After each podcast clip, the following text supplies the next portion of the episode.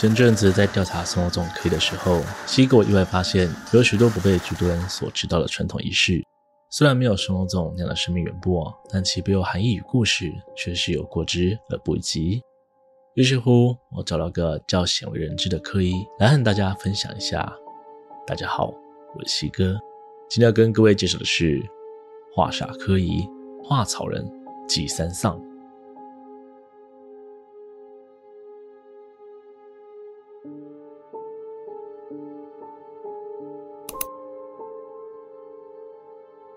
在各项传统习俗中，草人占了很大的比例。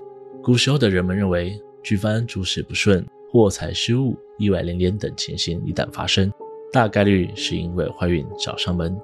这时候，只要选择一个能作为替身的物品，自然就能化解掉这些灾难。但这个替身不可能让活人来担任，于是便想到，不如以草人或纸人的形式，在里头放入当事人的生辰八字、指甲、头发。甚至是一些穿过的衣物，在经过道士或法师加持之后，让所谓的怀孕误以为草人就是本尊，因此达成消灾解难的功效。这个概念在历史的流传下，又演变出了许多不同的用法，像是我们常听到的下咒专用的草人，或是带进庙方祭改引走厄运的草人，又或者是鹿港王爷出巡压煞化煞的草人。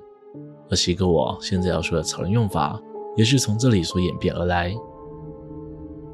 画草人祭三上，也被人们称之为祭空棺。所谓的祭三上，指的就是有一户人家在一年之内办了两次丧事，就必须进行的科仪仪式。有一就二，有二就三。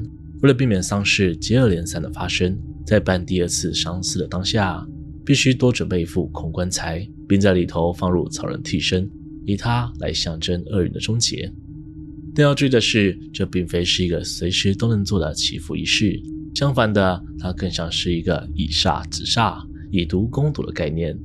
首先，若要进行仪式，必须选在第一位往生者的告别式上，晚一天就会无效，早一天更是严重。因为想能替身的草人会经过法师开七孔、开光等仪式。如果提早执行仪式，那就代表家里多了一位无形的好兄弟。另外，执行仪式的前提是两位往生者必须是同一条血脉，也就是爷爷奶奶到爸爸妈妈再到自己。如果其中一位往生者是叔叔阿姨，那自然不需要多此一举，免得养了一位无形的煞气在家中。也因为替身草人代表着煞气，所以在将棺材送往火化或土葬的路途上，极有可能牵连到周遭的无辜民众。因此，祭三上和送肉粽一样。必须提前向沿途居民发出通知，请大家在送撒路途上尽量回避。而沿途都需要两种动物的协助：鸡、鸭。鸡冠之血被认为是纯阳之物，可以拿来开光开路；鸭则阴同鸭，以求沿途都能顺利压煞。然而，或许是因为文化传承上的疏漏，现在很多年轻的殡葬业者都已经忘记了这场重要仪式，就算知道。也没有妥善处理这些压过沙拉鸡鸭与草人。曾经就有人在网络上分享过，由于他从小就有些灵异体质，早就习惯与那些灵界的好兄弟相处。对于他来说，将往生者顺利且体面的送回人间是一件很伟大的事情。于是他在大学的时候，曾经于礼仪社任职过一段时间。但某次不为人知的经历，在他心底烙下了深深的恐惧记忆。在事件发生的前几个月，有一户人家的母亲过世，他们接获委托之后，十分认真地替家属们办了一场告别式。事后家属也感谢他们的努力，在结案之后又包了一个小红包给他们。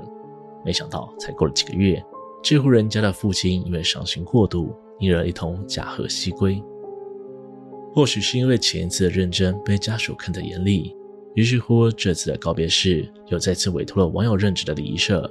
而在筹备前期，高层特别交代负责人说要记得找法师来执行祭空棺的仪式。学长，什么是祭空棺啊？网友是第一次听到这个名词。开会结束后，便找了比较熟悉的同事请教关于祭空棺的问题。哦，这个哦，啊，一种老一辈的仪式啊。啊，他们认为无三不成礼。啊，如果连续走了两个人，很快就有第三个人会跟上，所以要弄一个替身来承受这个坏运啦。当时的网友似懂非懂，但对于他来说，目标依旧是让往生者走得顺利，所以就没有多问什么了。到了告别式当天，一切都有条不紊地进行着。但较为特殊的是，当他们替往生者盖棺之后，有位法师拿着小草人与纸扎棺材走了进来。他先是拿了朱砂笔，念念有词地对着草人点了几下之后，又慎重地将草人放进纸棺材里，并稳妥地放在了棺材上方。网友本以为这就是走个形式而已，却没想到在将棺材运上车的途中，他清楚看见有一团黑气缓缓聚拢在棺材之上。那东西看上去有个模糊的人形，但每当望向它，就有种从脚底蔓延而上的战栗感充斥着全身。虽然看不到五官，但网友就是知道那东西正在笑，而且笑得十分瘆人。网友根本不敢多看一眼，生怕那个东西发现自己其实看到。一路上就这样战战兢兢地来到火化场。值得注意的是，那个东西虽然看上去可怕，但它并没有从棺材上离开过，就这样四肢贴地蹲在棺材上，始终紧盯着那具纸扎棺材，这也让他稍微卸下了些微的紧张感。好不容易火化完、捡完骨之后，网友再松了一口气。毕竟，如果那东西就是所谓的送煞，那当全部仪式结束后，照理来说，那个煞气也应该离去了。本来应该是这样的，啊，这个东西要怎么办啊？啊，不，不是说要烧掉吗？哎，卖惯呐！啊，老大说那个留着，啊，下次可以重复利用啊。正当我要东西收拾到一半，便听到耳边传来其他同事的话题。刹那间，原本早已消散的毛骨悚然感再次从尾椎一路传到后脑勺。他一边祈求同事口中的东西不是他脑海中的那个，一边缓慢地转过头来，只见刚刚开口问话的同事。手中拿着的正是画煞用的小草人，甚至上头脸部还没有取下。但这并不是让我害怕的，真正吓到他的是刚刚那团人形雾气，此时紧贴着那名同事的背部，乍看之下就像是他整个人都散发着黑气似的。更骇人的是，头部的部位缓缓向往下，从同事的左后方露出。虽然同样没有看到五官，但我就是知道，那东西正咧嘴瞪着同事。嗯，那那那那那个，我我我们还是赶快拿去烧掉吧，这样这样感觉好像不太好哎。网友深知，如果说出自己的亲眼所见，只会被另外两人当作玩笑看待。但他资历是最浅的，也想不到什么很好的理由要求他们赶紧把草人丢掉，只能随便想一个借口。好啊，要烧你烧啊，啊，反正我是不想被老大骂了。同事见网友这样说，便随手想将小草人递给他。那一瞬间，他们却感觉到那团雾气的视线转移，停留在他的身上。要不是为了避免别的东西发现自己其实看得到，他当下大概就会不舒服到吐出来了。嗯，没没没没事没事没事，呃，就还是拿回去给老爸吧。我我我我先忙其他事情了。想都没想，网友立刻双手一摆，迅速逃离此地，只留下其余两个人你看我，我看你的。隔天，网友立刻找一间常去的公庙拜拜收惊，免得麻烦找上门。而几天后，当他再去礼仪社工作时，听见让他头皮发麻的噩耗。那位手拿小草人的同事，当天晚上因为肚子饿，跑去自家对面便利商店购买宵夜，却被酒驾人开车撞上，当场横死街头。听说附近居民报案时，还跟警察提到过，当那人倒在地上一动不动时，似乎有个人蹲在一旁，龇牙咧嘴的对着他笑。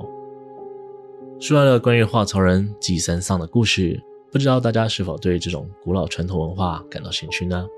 其实说起来，这样的习俗虽然充满神秘色彩，但其实说到底都是希望老天爷垂怜，让丧家可以获得心理上的抚慰，因此也不用过于在意害怕。